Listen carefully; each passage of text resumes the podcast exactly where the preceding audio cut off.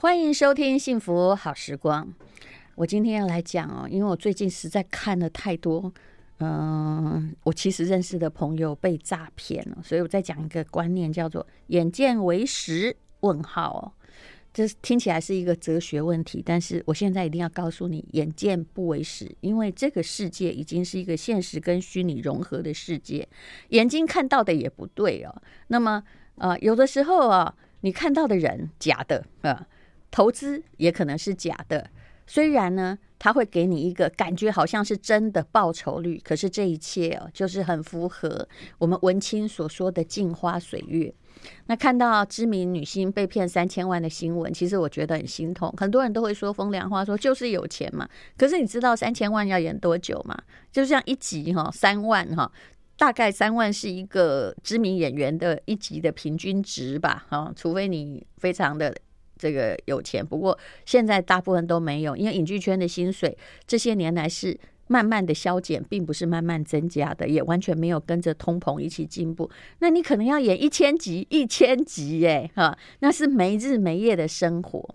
那么其实要看是不是陷阱，很简单呢。但是只要有人不管哈，就是跟你保证些什么东西，就是很爱保证。人类的人性是很爱被保证的哈啊。保证一些报酬率，叫你把钱给他，他就会帮你赚大钱。我可以跟你讲哈，全部都假的，假的。只要有这个行为，就是假的。就算是大银行或金控公司，也不敢，也不可以做这种保证。何况那个人还真的不知道是谁，是你前不久才认识的人，或者是一家公司。其实钱怎么样管理呢？主要是钱必须在你的账户里，你不要随便汇款给任何人，然后相信他会帮你以钱滚钱。任何脱离你名下的钱，都是别人桌上煮熟的鸭子。还有金钱世界啊，我常常说，保险是保险，投资是投资，理财是理财，感情是感情，亲兄弟也还是要明算账，很多事情要很有理性哦。因为金钱世界只要扯到钱，任何海誓山盟都是糖衣。其实你要相信自己有管理投资的能力。那么两性之间，如果一开始就扯到了钱财，看起来好像是为你好，对不对？可是我敢说，就算是呃他。一刚开始让你看见了一些获利，你也不要觉得哈终身有靠啊。如果一刚开始谈感情就扯到了钱了，就算不能证明这个人不爱你，可是呢，也可以证明他更爱你的钱啊。好，我们今天请到的是杨思棒医师来讲他的人生录影这本书，先觉出版社出版。我们要讲里面呢有关于金钱还有经济的部分。是，呃，非常高兴受戴红姐的邀请。那我最近也买了淡如姐的新书《富有是一种选择》这本书，我反复读了两次以后，我发现其实里面有很多淡如姐的金句，有些是她引述，有些是她自己写的，跟《人生录影》这本书里面的强调的观念很多是共振的。是，所以我呃，我觉得是那有些人觉得说，哦，你共振，那我买其中一本就好了，为什么两本都要看？其实是这样，就是有时候是淡如姐举的例子可以说服你。其实我跟你讲哈，你买人生录影就好了。富有是一种选择，你该进去书店看完，我也无所谓。真的，我觉得哈，写这个其实跟我以前早期写书很期待什么排行榜版，所以心情已经彻底不一样。我已经过了那段时间，我现在在做的很简单一件事，Podcast 或什么，我在做社会教育。哦，对，你你是一个到处去演讲两百场后去。做社会教育的人，是，但是我真的没那个命耶。其实我没有很喜欢见很多人，但是我用各式各样的方式，是我是在做社会教育，而且我还把那个书 的价格直接跟出版社说压低成你本来想定价的八折。你知道出版社跟我说，你应该也曾经接。呃，只要出过书的人都会经过这个交涉。出版社竟然跟我说，反正都卖得出去。我说你这什么土匪的想法？什么叫反正卖得出去？你要把钱哈往下压。那无论如何哈，商品就会出多一点，更多人得到，而不是每天都只在想说卖一本书赚多少。你如果是这样，不要出书。我还这样说过出版社，你觉得对不对？超对的。但我姐你还有自费做那个啊挂的那个。卡，我有我有买到那个版本，是不是很精美？对不对？哦，我自己印的卡，出版社说 我说买两本就送一个卡，所以为什么我要两本一起出？包括写我祖母的那一本，出版社就说没关系，我们出。然后你知道我的 这个人经济自由就会有一种 那种那种叫什么 s o m a k i s o 对。人生气叫什么？什么亏？什么亏？对，我现在台语发音已经不是很标准。我那个什么亏就跟出版社说说不用，我自己印了 两千个，两千个。我说因为你付不起，其实那就是我的版税去印的。哎、欸，我跟您分享，我这个书最后到现在是卖二十四刷，嗯，但是我版税是百分之百都捐掉。真的，而且是我不知道卖几刷的时候，就第一个月就捐了。你怎么捐？我捐给七个基金会。你看自己也很管理，对不对？对。我跟你讲，我捐钱从来不模模糊，就是捐给什么基金会，做什么专案管理，我清清楚楚。是。我不会说全部捐给一个，然后随便你运用。我从来不是，是，因为这个很重要。对、嗯，是，谢谢。对，我，我觉得应该说，我人生录影。呃，很多朋友回馈给我说，他很感谢里面写了很多跟金钱有关的观念，或是引、嗯、引述的书籍、嗯，这个是他们过去人生欠缺的。嗯，那我有这些感触，我把他才能去找那个书看嘛。是，对对我我会把他的篇幅占了相当比例，正是因为我观察到我身边核心的亲戚，他一生过得不好，都是因为钱。嗯不管他钱多或钱少，是那像我父亲的话是不占别人便宜，嗯、可是乱被别人占便宜，这点我也很不高兴，因为我就是 我就等于是受害者。哎、欸，那你要不要？你爸爸还呃现在几岁？哦，我爸现在七十三。嗯，可以介绍给我爸认识，他们应该有共同的个性哦。哦 我我爸只要哈他的呃远房阿杰哈，哎，写一封信给他、嗯，说他想要回中国大陆看某囝，嗯，然后旅费要七万。是，然后他在台湾的老婆跟小孩不谅解他，不给他钱，我爸七万就会给他了。那你如果我知道你是一个读书人，你看富有是一种选择哦，不对，我是写在另一本书的，就是所有的过去都将会用一种方式归来。我一出大学就法律系毕业，拿到第一份工作的时候，遇到我的亲戚，他是跟我说，因为你爸一直养我们，你爸妈一直养我们，现在该你的，因为你家的房子已经被抵押了。那个是骗你的，我后来有看到。对。所以你说念法律还是有用的，有用，有用。我我有基本的精明，你知道吗？是，所以哎，我可是这是我爸搞的啊。哦，是那张我家是真的被抵押了。哦，后来他叫我一个月给他十万，对。其实后来因为那个时候时代很久远，总共只欠十几万，我就直接把那十几万就还清啊。但是我爸做这件事是货真价实的，嗯，是 跟你爸差不多啊，比你爸更狠。啊、然后我我就把这两本书关于呃金钱的观念呢、啊，我把它浓缩成几句话，嗯。啊、呃，接下来跟大家分享。好，譬如我就说哈，其实人来这个世间呐、啊，有两件代志最重要诶，嗯，一件就是讲吼，咱人爱知影家己有几斤重，嗯，那第二就是知影天地几斤重，嗯，你这两件事没有做好，你绝对越活越老越痛苦。嗯，你哪不这样给归银当，你可能就乱投资、乱借钱，嗯，或者是你没有充实自己，你该工作去赚钱的时候，你没有好好去工作。无论你做什么工作，嗯，那第二个是说，你不这样听得归根当，就是你敢呃不去看世界上有什么风险，包括台湾台海有区域风险，是包括美国跟俄罗斯美都后，包括乌克兰等等，这都是听得归根当，对，也就是淡如姐呃在研究的。经济的问题，对，我很喜欢宏观经济啦。是，从我们这里应该叫总体经济，但我是觉得宏观是比较好，就是你感觉自己飞在云上去看这世界的变动。而现在，以前吼你可以锁国，每一个变动可能影响不到你，可是现在绝对不行。是，呃，像淡如姐书中提到一句话，我觉得很值得讨论，就是放大投资范围，较不会受单一公司风险拖累的标的。就是说，淡如姐建议大家要选择呃。要放大投资范围，去找好你的投资标的，要大一点，不要被单一公司拖累。那放到多大呢？在思考这个问题之前，我想要谈一下什么叫家乡偏误。家乡偏误，等一下，好，重点在这里。家乡偏误，我们下一段再聊。I like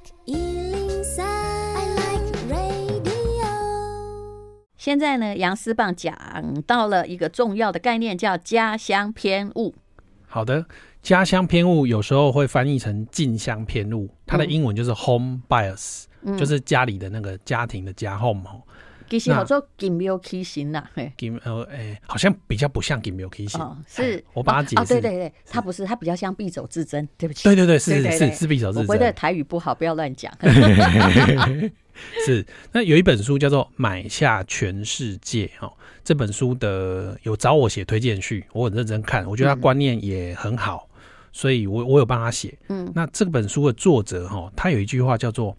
偏好持有自己国家股票的情形，不只是美国投资人独有的特质。嗯，多数他国投资人往往也持有过多的本国股票。是，也就是讲，台湾人就爱买台股，诶，香港人就爱买港股，诶，日本人就爱被日股，诶。嗯，但是假设说，我们刚刚讲这几个，美国人也爱买美股，这四个地方的人。最有优势、最安全，其实是美国人。是的，因为只要那个人口量大，公司多，经济体大，你买你的国家没关系。但如果你的国家很小，啊、呃，你影响不了这个世界变动，你的钱又不是国际货币的话，请你不要集中在你的家乡，否则我常常在笑人家说买。问你说有没有分散投资？有，买台积电跟联电，然后我有买阳明。万海、长荣，啊，你根本是讲一个。但是事实上，如果假设你是一个资产不够就算了，但如果你是一个有资产的人，都集中在所有台股，它还是一个篮子，只是稍微大的篮子，对吧？完全同意。那我在刚引述这个买下全世界作者那段话，我就在好奇说，因为他是批评呃有这个情形，但是他没有在列举，就是说香港人是不是也是这样？所以我就在找了香港人，有一个作家叫东升，嗯，他有一本书叫《制胜美股》，嗯，哦，以智取胜，那美股就是美国的股票。他就说，哦，笔者亦发觉在本地的书籍，本地指的是香港，嗯，虽然有很多投资理财的书，但是香港人那个时候研究美股的书甚少，嗯，原因就是香港人只买港股，那个时候大多数都买什么港灯、中电、中华煤气。跟我说定存概念股，对，阿不多被李嘉诚概念股。我大概知道为什么，因为事实上哈，除了你说这个必走自珍哈，只看到眼前之外，因为美股基本上还要经过汇率，汇率是汇兑会有损失，那大家也是着眼于小损失，没有看到大获得。嗯，是，所以如果我们可以理解说家乡偏误其实是一个投资上容易犯的错误，那应该要慢慢调整自己的观念到呃。与其你买你的家乡，不如买美国，甚至是买下全世界。嗯、就是那个书名“买下全世界”。是。那请问有没有一种股票啊？你就是买全世界？其实有，嗯、就是但我姐书中也有提到，嗯，伯格，嗯，伯格就是 Vanguard 的创办人，嗯、他们公司有一档叫做 VT，嗯，VT 就是买下全世界的意思。嗯，它是买世界市值最大。嗯，我上节目前更新最新数字，嗯，有九千四百五十四间公司，嗯，然后他这些公司有百分之六十二在北美，百分之十五在欧洲。这个基金就搞了九千多间呢，他就看市值。哦，如多少间挖权重都没看这，很像我们 ETF 那个台湾五十在看市值啦，然后用机械式的把它那个规则定出来，是，就是谁如果掉出榜外也可以用没调嘛，哦，他谁跑进来就再抓进来。那它的投报率大家也很在乎嘛，嗯，那投报率你如果取巧的从呃你想要解读我数字去算，你就会被人家骗走，嗯，所以我从他的官网哈，他也很诚实公布，他从金融海啸以来的年报酬率是六点一八帕，是其实相当厉害。那如果近十年的年报酬率是九趴。嗯，我后来发现很多人对这个几趴没什么概念啊，他会觉得他会觉得那个基金经理人卖他啊，说收续费要手续费收三趴五趴，他们都在算那个小的了。对他觉得没有什么。其实基金经理人的手续费大概都不会超过两趴。是，当然长期投资是要计较的哦。是，如果他的投报不好，你要计较。嗯，是，嗯，那。呃，像刚讲这个 VT 哈，它扣的费用率是零点零七趴。嗯，为什么它这么佛心来着？因为它几乎不需要什么研究员，是它就是看这个机械式选股，是、嗯、看谁市值的变动。是，是那市值没有那么长变动嘛？是我还没有调出板外，我就不会被卖掉。而且哦，这个是比较符合，就是呃那个康纳曼的说法，也就是说，人有杂讯。其实一个基金的经理人，如果是由人担任的话，他会受到各种偏误，还有呃各种利益单位的影响，所以他没有办法做出真正理性的判断。真正的理性的判断，恐怕机械来执行。你只要输入一些程式让它执行，不要改变规则，它机械会比你更加的理性。完全同意。嗯，讲到这边，我们不得不提巴菲特。嗯，巴菲特是非常罕见的例子。他大概是连续五十年，每年年报酬二十趴，是，但是几乎找不到第二个巴菲特。所以很多人会以巴菲特之名哦，我就直接讲行诈骗之实。是，他就说打开后，打开后，我就是学巴菲特投资，你钱放我这，我给你二十趴。是，那我身边也有朋友被这种人。呱唧呱噪，我刚刚就说了，你要学巴菲特，请你自己学。只要钱放在别人那里，那都是诈骗集团。是，但我姐我还有一个观念，就是既然巴菲特还活着，那为什么不买巴菲特？你讲的哦，就是我上个礼拜做的事情。我终于呢把钱凑一凑，我买了一个巴菲特的 A 股。还有要修？知道？我只知道我要干嘛吗？他们跟我说你可以买 B 股，我说我不要，要么就。你知道，我一定只要有 A 跟 B，我就凑一凑就买一个这个 A 股。而且你知道 A 巴菲特 A 股，哎，我不是鼓励大家去买哦，因为我只是说我个人的理财行为。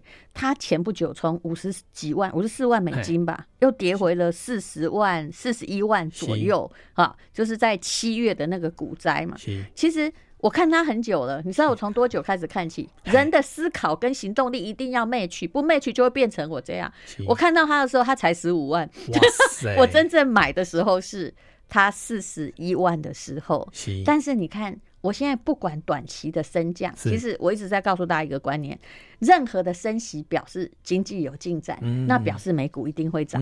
只是它起起伏伏，你刚好不要在它跌的时候卖掉，你要去看长期的经济趋势啊。所以它要回到五十，绝对以巴菲特哦。的策略不是不可能是，而且也不会很远，对不对？而且我想要去参加股东会，因为这两个老先生都九十几岁了，嗯，我真的快要开始订机票，是不是？但是我还没搞清楚，是不是我有一张 A 股，我就可以参加股东会？可以，可以，对不对？我朋友 B 股的都去了，哈？什么？我印象中是 B 股，他们都去了。我要去参加 A 股的股东会，我看 A 股是不是可以做的地方好一点？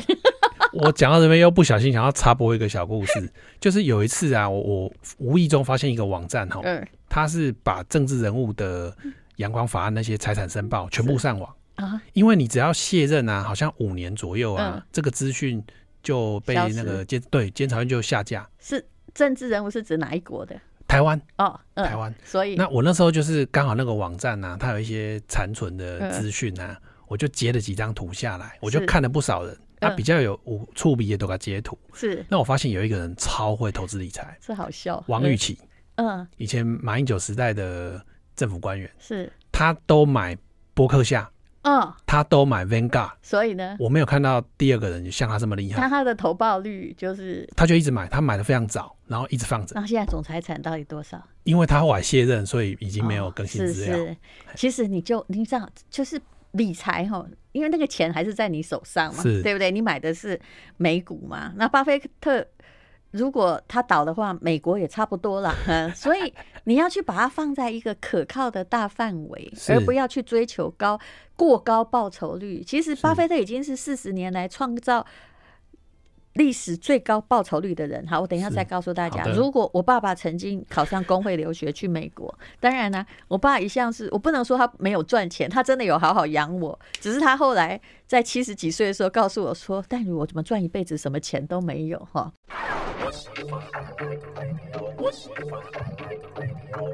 幸福好时光，我们今天访问的是杨思棒医师，他真的是一个博学多闻的人。今天我们在讨论呢，影响一生的理财策略，然后从吴淡如的新书《富有是一种选择》，还有杨思棒的书《人生录影》来谈里面的经济观念呢。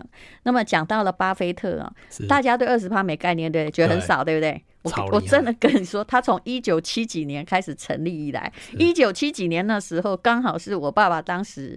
其实他后来好像去读书没念完，因为他他是一个吃不了苦的人，他讨厌汉堡，没有办法洗碗。我爸也是不喜欢汉堡，所以他公费留学完，我我不认为他有念完硕士回来。虽然他后来就是可能有在补足什么学历之类。然后无论如何，如果我爸那时候大概那时候我出生了，就是一九七几年的时候，如果那时候我爸爸花了。八点五块美金，就巴菲特刚创股，他就买了那个股票，放在抽屉里忘了它哈。但是他还有凭证的话，你猜现在就是多少？以我们今天聊天的时候，就是四十二万多美金，八块变四十二万，所以呼应你刚刚所谓的这个王玉琦，你需要很会理财嘛？没有啊，你选对了一个策略，或跟对一个人。巴菲特旁边有很多几乎不识字的老先生，都是他们乡下的人，你知道吗？他没有做别的事情，就是每天每个人都有钱多到翻过去，就是因为他们跟着巴菲特，八点五变成四十二万，而且还有个重点，活得久，活得久，活得久。是哦，淡如姐讲到这，我勾起一个画面，就是我后来，呃，我我我。要讲我命好也算好了，嗯，我大概小学五年级哦，嗯，有第一双 Nike 的鞋子，嗯，然后但是我后来回去查 Nike 的股价，嗯，我就跟我妈说，因为我妈那时候很长一百万就乱投资就不见了，别回来可以用兜回，然后买什么强固保全变壁纸，是，我就跟我妈说，你那一百万对你来说是你的可以轻易动用的筹码，你一百万如果去买 Nike 的鞋子哦，放在抽屉，现在是一亿起跳。你现在这是少年巴菲特，可是你妈没买，对不对？他没有买，他说哇，比较严厉啊。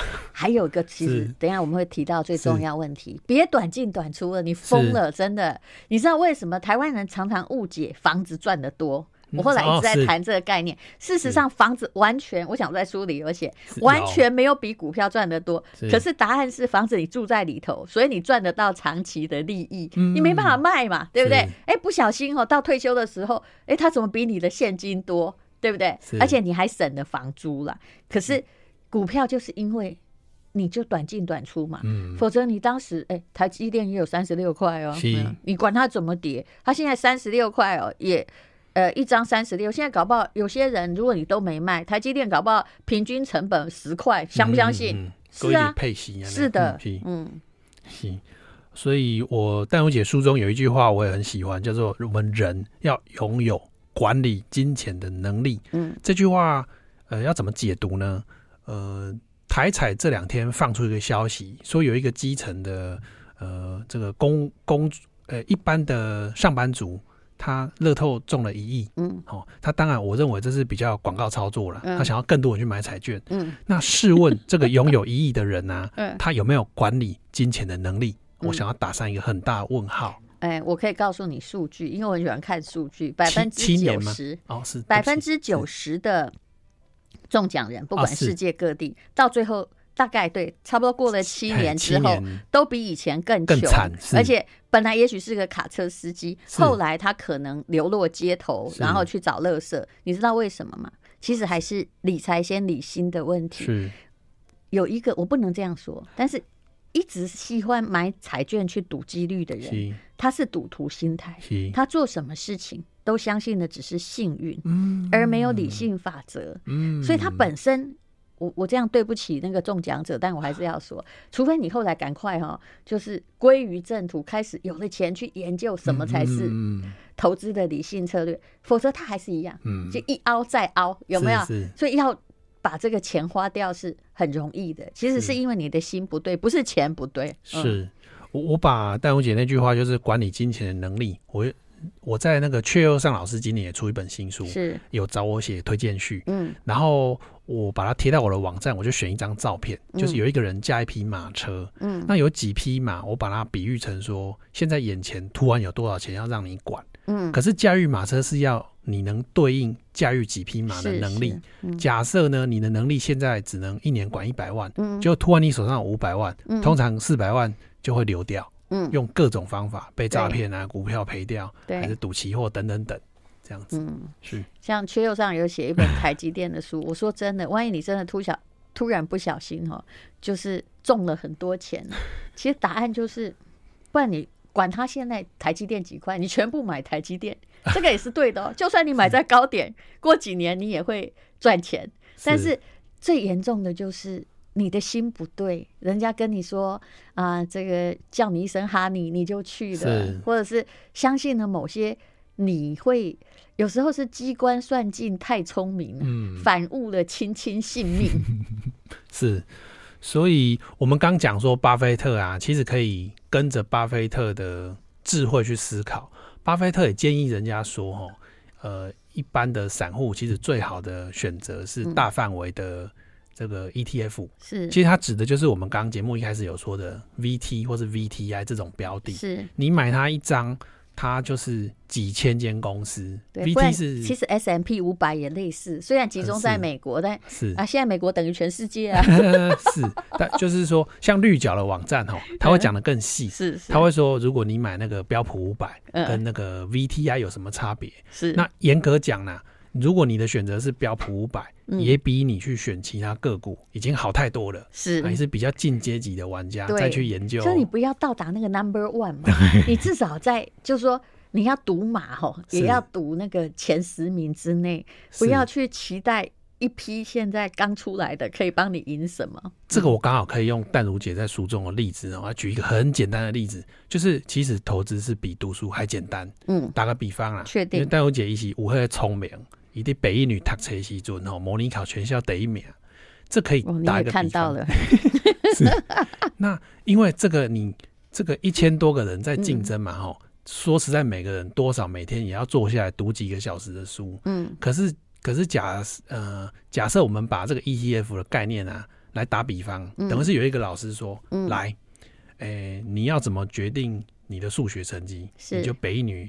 一千个里面挑五十个，五十个人平均就是你的成绩，嗯，你要不要挑？嗯，这么甜，我当然挑啊。嗯，那那你怎么挑？嗯，呃，我现在挑每班的前三名，嗯，然后十七班凑起来五十一个，嗯，可是万一这前三名有人闹赛，有人谈恋爱，有人怎么样？嗯，嗯，那成绩退步，阿丽姐的成绩出来，可能跑到北一女五百名去了。嗯，我换一个方式，我跟老师说，老师，等成绩公布之后，嗯，我挑已经公布成绩的前五十名。嗯，平均分数我要那个分数。嗯，哎、欸，这个就是 ETF 的概念。嗯，你是你买的是当下的领先群，你只要持有它，你永远都是持有当下的领先群，嗯、你不用去预测。是，你可以呃不预测而杜绝这些风险。嗯，是。所以公司大哈，你不要去走那个偏锋啊，想那一块变十块的，你应该去想。一百块哈，人家可能变一百二十块的，相对的比较稳定一些。而且你说像现在 ETF 对不对？是，不是有有的都都很多只的？你刚刚讲那个九千多哈，对 VT 九千多，他管的公司实在很多，但是一般至少有三十啊。那就算你知道投顾吗？投顾投那个做那个投资的人，他们哦每一百间只要押中两间，那个长期是赚钱的。何况你这三十档已经都是过去的优等生。嗯，那你就算死两个，就是怎么落赛，我觉得都无所谓，因为你不会死啊，总比去压个股好。个股实在太不安全，就像航运最好的时候，也有公司卡在某个运河里面，所以它变动就会很大嘛。是，嗯，是。好，我们等一下再来聊聊这个有趣的话题——理财先理心。I like 好，今天是杨思棒医师，然后他出了这本书，是先觉出版社的人生露营。他在阅读中练就的基本功，他真的是我看过哈，就读书哈，读的那个人家会感动的人哈。你读我书，我也很感动啊。好，请继续再讲有关理财部分。好的，我觉得淡如姐有一句她书中的话，我会把它这个画荧光笔记录下来哈。请自己处理自己的钱，放在自己名下。嗯，这句话看起来好像很简单，嗯，可是事实上很多成年人、嗯、甚至中老年人是做不到的。是，好，我有朋友就是拿个揪，然后来你一个单位哈，比如说两百万，你放我这、嗯、啊，我这个模仿巴菲特来投资哈，让你赚超额利润。哦，你买那个什么大范围 ETF 哦，一年六趴九趴，行就了。啊，我学巴菲特哈，他那个朋友名字叫巴菲特吗？我我就觉得，为什么市面上这么多人脸皮这么厚，可以声称自己可以模仿巴菲特投资？那我就跟我朋友说，你不知道巴博客下 B 股吗？对呀、啊，你的收入可以买 B 股啊，才两百多块美金啊。对啊，我买的时候才多张哎，两百。哦，那我是看它掉到一百六，本来贪心想说要不要再掉低一点再减，就一回神，人家已经两百。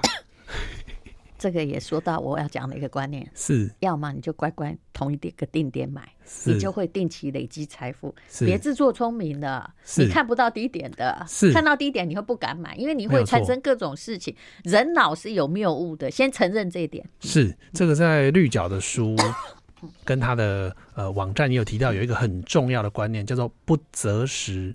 是为什么不择时呢？因为其实我们没有办法择时，完全同意。你只能买到相对低点，你绝对不可能总是买在最低点。也许被你梦中一次，你觉得你是天选之子，事实上还是五 K 五 K 啦。嗯，那这个刚提到巴菲特，其实巴菲特有给呃。他是说，他以后如果挂了，好像他的钱除了捐赠之外，他是交代说百分之九十买 S M P 五百，对不对？所以我就说买那个就好。很多人问哪里买，不好意思，现在很多大的金控公司的 App 可以买，但是不要交给一个莫名其妙的人买。是，那为什么有些人他钱不放在自己名下？我就追问这样的人，嗯，我就跟他说，哎、欸、啊，如果你的钱放在那个人名下。他是固定会转账转利息给你，万一他跑路嘞？嗯，我朋友愣住，嗯，他就愣在餐厅现场。是，我就说阿弟苏文郎哦，你没有追债能力，所以你钱不能放在人家的名下。嗯，你钱如果放别人名下，唯一一个条件是你是讨债公司。嗯，我再帮你举一个例子，好吧？有时候也不是人，就是一个 App 的名下。哦、我看过之前不是很多人操作虚拟货币，是，尤其是少年股神，在虚拟货币里面呢、啊，他是大学的什么研究社社长，但是我也不知道是不是在恭喜他，二十五岁之前已经人生破产过两次。嗯、那我看到一个破产经历是非常有趣，对别人有趣，对他而言是悲伤。他觉得他操作某一种狗币还是猫币，哦、然后赚了。足足赚了两百万哦，啊，好高兴！第二天有一天早上起床，发现那个网站消失了，这就赶快了。但你其实那时候痛苦的是那个钱消失，而且永远要不回来，就跟人跑掉一样。其实更大的痛苦是你花进去那么多时间在高兴，完全就像被诈骗 一场梦。是。呃，淡如姐书中有一个金句我很喜欢，叫“人教人很难记，事教人最够力”。嗯，可是我们不要总是遇事才教会你哦。这个够力其实是你已经南宫六赔六滚了。嗯，对，是，所以这就是为什么我人生录影去举很多例子哦，引用很多书跟大家说。哎、欸，就一定会发生什么事嘛？啊，你就不要做这种选择。对，是。其实这就跟哈，我相信我们中广的听众也会了解。以前有一种东西叫标会啊，是。那标会也就是，哎、欸，你相信你妈也应该我妈标很多，被倒了几个会，是。是，但是他们为什么一直屡试还不爽？我看过有一个人哦，我旁边有一位太太，她被同一个人倒两次会。哦、我想说，第一次已经这么不信任，你怎么还过去？我妈也是这样，是不是？这个就很妙，为什么？因为人为也会有很多谬误，而标会基本上你也是把钱放在别人那里啊。对，嗯、我就问我妈说啊，你你想买个标会啊？嗯，然后我后来观察他，我发现啊，他为什么不断舍离标会？因为他如果今天断舍离，就证明过去自己是错的，是，是他没有办法面对过去自己这么愚蠢，对。但是其实时代在改变哈，你的理财手段如果不变，你就是诈骗集团眼里的肥羊。是，嗯、所以呃，我会分享一些台语的谚语。我觉得我们台语谚语真的有很多关于金钱的智慧。嗯、像我父亲是蛮他的特别是他他不要分财产，他全部给他兄弟去分，嗯、因为他有一个观念叫做掏俭掏两，几世人欠。嗯，也就是他就自己抛弃继承嘛。对不对？几乎是这么说。对，是我也是啊，是我完全抛弃。这段书中有写，我有 follow 到。反正我只有一个弟弟啊，不过我后来发现完全抛弃也是对的。后来我家出现任何问题，有关财产纠纷，然后他就来问我。他有一天 讲这个家丑，他就说：“吴丹，我跟你讲，爸不知道在外面干什么。如果他问出了现一个弟弟妹妹怎么办？”然后你知道我眼睛都亮起来，说：“没关系啊，我来养啊，我觉得也不错啊。”我弟好气，好气，气到啊！他后他后来冷静下来哈，他说：“你怎么这么说风凉话？”我后来想到，嗯，是我抛弃继承的关系，因为反正不关我的事嘛，对不对？对我有什么关系的？而且我爸现在是单身啊，虽然他八十几岁，但是他真的，我跟你讲，嗯，体力很好，然后。结果只要遇到哈有人，就乡下都有很多人想要靠近老先生来，因为他丧偶嘛，然后想要来跟他要钱。我发现我弟弟永远是因为我把所有财产都放给他，他永远是热锅上蚂蚁的一个，然后我就在旁边呢讲那些风凉话。是，我觉得这个这个在台湾其实还呃蛮多家庭都有类似的事情，像我们家是遇到就是。譬如说舅舅这种角色，我舅舅有好几个，就没有针对谁，呃，他们就请我母亲签放弃继承，是。我们等于是被迫放弃继承，是。我妈就很不爽，呃、我妈不爽并不是没有分到钱，是一份尊重，是我我妈就是说拎阿姑吼，那包起来。红包哈，对，我买个手抓到万年了。对，因为其实他也不缺，对不对？是，我觉得人际暴力都没好，个啊啊这样哄起，这个不对，而且这个是很伤感情。其实我是法律系的，我非常知道我有完全的百分之百的分钱的权利，但是要不要决定权在本人，你不可以替我决定。是，嗯，而且他他对我妈妈不好，他对以前照顾阿公阿妈的外籍义工也不好。所以他的秘密就被外籍义工讲出来，他以为人家听不懂国台语夹杂讲，结果事实上人家要听得懂，对不对？对，那个外籍义工就跟我妹说：“嗯，先生把阿公阿妈保险领走，偷买房子给他儿子跟女儿，一人登记一间，全部被讲出来。”所以你看，而且。你看，我最近又有一个朋友也是遇到这样的事情，哦，我不好讲是谁，对不对？就是趁着老人失智，是是是，很好拐骗，然后就把这个积蓄引走。所以，是，哎，真的有些时候啊，没有，我是蛮庆幸，就是说当时我妈妈去世的时候，因为其实以前房子都在我妈身上哦，是。那通常我们都会放给老人，对不对？我那时候自己放的时候，我做了一个保险。我弟也说他不要哦，虽然他没有很有钱，他也还不错。嗯，但是他他说他不要，要放给我爸。我说不行，我爸就是一个呆羊，他我已经很了解他的行径，连我们家的房子都一直被抵押，是怎么回事？我说我放的原因是因为你要跟他分一人一半。嗯，果然后来哦一直来骗我家的房子，嗯都没骗走。因为为什么？因为我弟有一半。哦，都卡拍耍。所以看，呃，我那位朋友就是因为他们姐弟很孝顺，全部把钱就是放弃继承，全部给那个另外一半。但是我老实说，法律上这样是不对的，而且以后要付的税非常大。嗯，是。哎。所以，我们台语还有一句叫“亲家摸高宅，高宅的等翁来”。对，嗯，是。我觉得我母亲就是没有读透这一句哦，所以才有很多纠葛。嗯，台语还有一句叫做“钱大把，人就无肉”。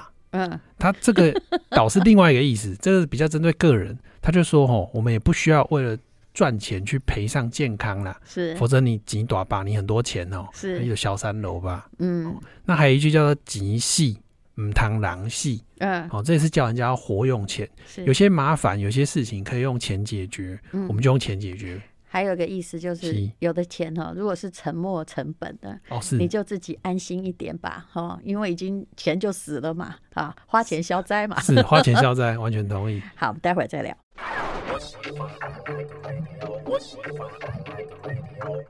欢迎收听《幸福好时光》。好，杨思棒医师，还有什么有关于经济的概念要介绍给我们？好啊，呃，其实节目到了尾声啊，非常感谢今天跟淡如姐相谈甚欢。嗯，那我分享一下我出了《人生录影》这本书，呃，一些比较特别的给我的 feedback。我有一些朋友他是文学背景，嗯，可能是外文系或者是。台大台文所的朋友，嗯，他们看到我七八刷的时候，因为我大概一个月就七刷，嗯，然后有一些朋友就恭喜我，我就说为什么要恭喜我？因为我还没有概念，他就说他们很多文学系的人出书哈。连一刷都卖不掉，就两千本都卖不掉。可是这个也跟你当时发挥了莺歌精神去讲两百场演讲有关。我知道后来只要你演讲，刚开始可能也没什么人，因为没听过嘛。是后来只要你演讲或者是去有读书会啊，是听说你都创下那个呃台北市立图书馆，对不对？破破人数记录，就是来对哦，那个屋顶都要掀开了。嗯，对。因为就是你认真讲会有口碑，是啊，狼来给你耍狼。对，我曾经有一个朋友啊，他就带十个人来，嗯，他也不是什么组织的头头，嗯，他就是被感动，他就一直打电话给他朋友，你一定要来听这杨思邦讲就好安喏。然后我那一场是台北市律师公会帮我办，就是也是破纪录，那一晚三百多人，嗯，然后像那个呃。我因为苏贞昌的二女儿是研究这方，就是演讲多媒体这方面的专家，嗯、我也写信跟他请教。嗯，然后他那时候在美国费城念书，他回台湾刚好台中主妇联盟场，他也有来听。嗯，然后就是再给我意见，所以我在演讲过程中不是自己在造神什么的，我反而是一直请教别人说。你觉得我怎么跟听众互动效果会更好？其实你是在刻意练习啦，可以这么说，对对找机会来练习，这个是非常非常重要的。是，是那有一些呃访问的主持人会问我说，他认为我这本提到的文学书比较少，他问我为什么？嗯，其实这个问题问得非常好。嗯，我跟他说啊，请问什么样的人有余裕哈，在一个下午三四个小时不被打扰的去读海明威的小说？嗯，他就问号。我就说，请问这个人如果健康没有顾好，他的余粮，嗯，他的被动收入没有到一个程度的话，试问他有什么本事可以享受那个下午？嗯，我说我这本书刚好是帮所有想要读文学书悠哉悠哉读的人打基础。是你基础怕好在，我棺材里面读一个月的小说拢不要紧，可是你还被柴米油盐追着跑的时候，你不会的溃烂。你情商高，要是我就会回答我高兴。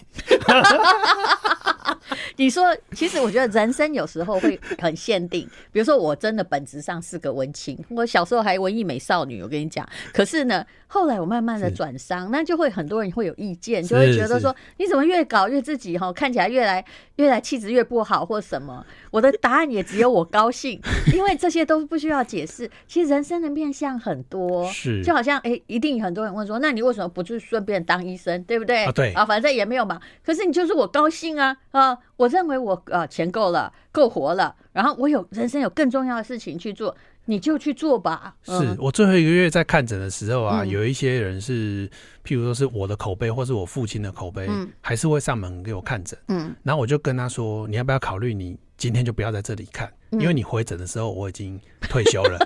然后他很不爽哦，他就干掉我，他就说你假笑了，你跟人退休。然后我就想要回他说。退休跟笑脸没关系。对 对，你刚 说我钱够，所谓钱够不是说我们跟郭台铭一样有钱，而是我够活了，我可以有足够的事情，足够的经济力量去做我的理想。其实从一个文青活到现在，我人生最快乐的事情哦，我一定要支持你的说法，就是我经济自由哦，是经济自由哈，我是真的不必说你拿利益来。引诱我，嗯、我可以不上钩，哎、欸，不是代表我不赚哦，我有时候还是会赚啊。是，但是我有我的自由权，是我不需要因为经济上的受限去改变我的思考的回路。那我要做什么？我可以自由支配我的时间，是这才是经济自由最大的快乐。完全同意。嗯、我朋友就问我说：“到底什么是财富自由？”嗯，我就跟他说：“所谓的财富自由就是哈，你想吃。”和歌山水蜜桃的时候，你就吃和歌山水蜜桃。嗯、对，你想吃拉拉山水蜜桃的时候，你就吃拉拉山水蜜桃。嗯，你不用吃着拉拉山水蜜桃，羡慕吃和歌山水蜜桃的人，其实、欸、他就听懂。财务自由最好的趣味就是，当你思考要做什么事的时候，脑袋里想的不只是钱。是，好，非常谢谢杨思棒医师的分享。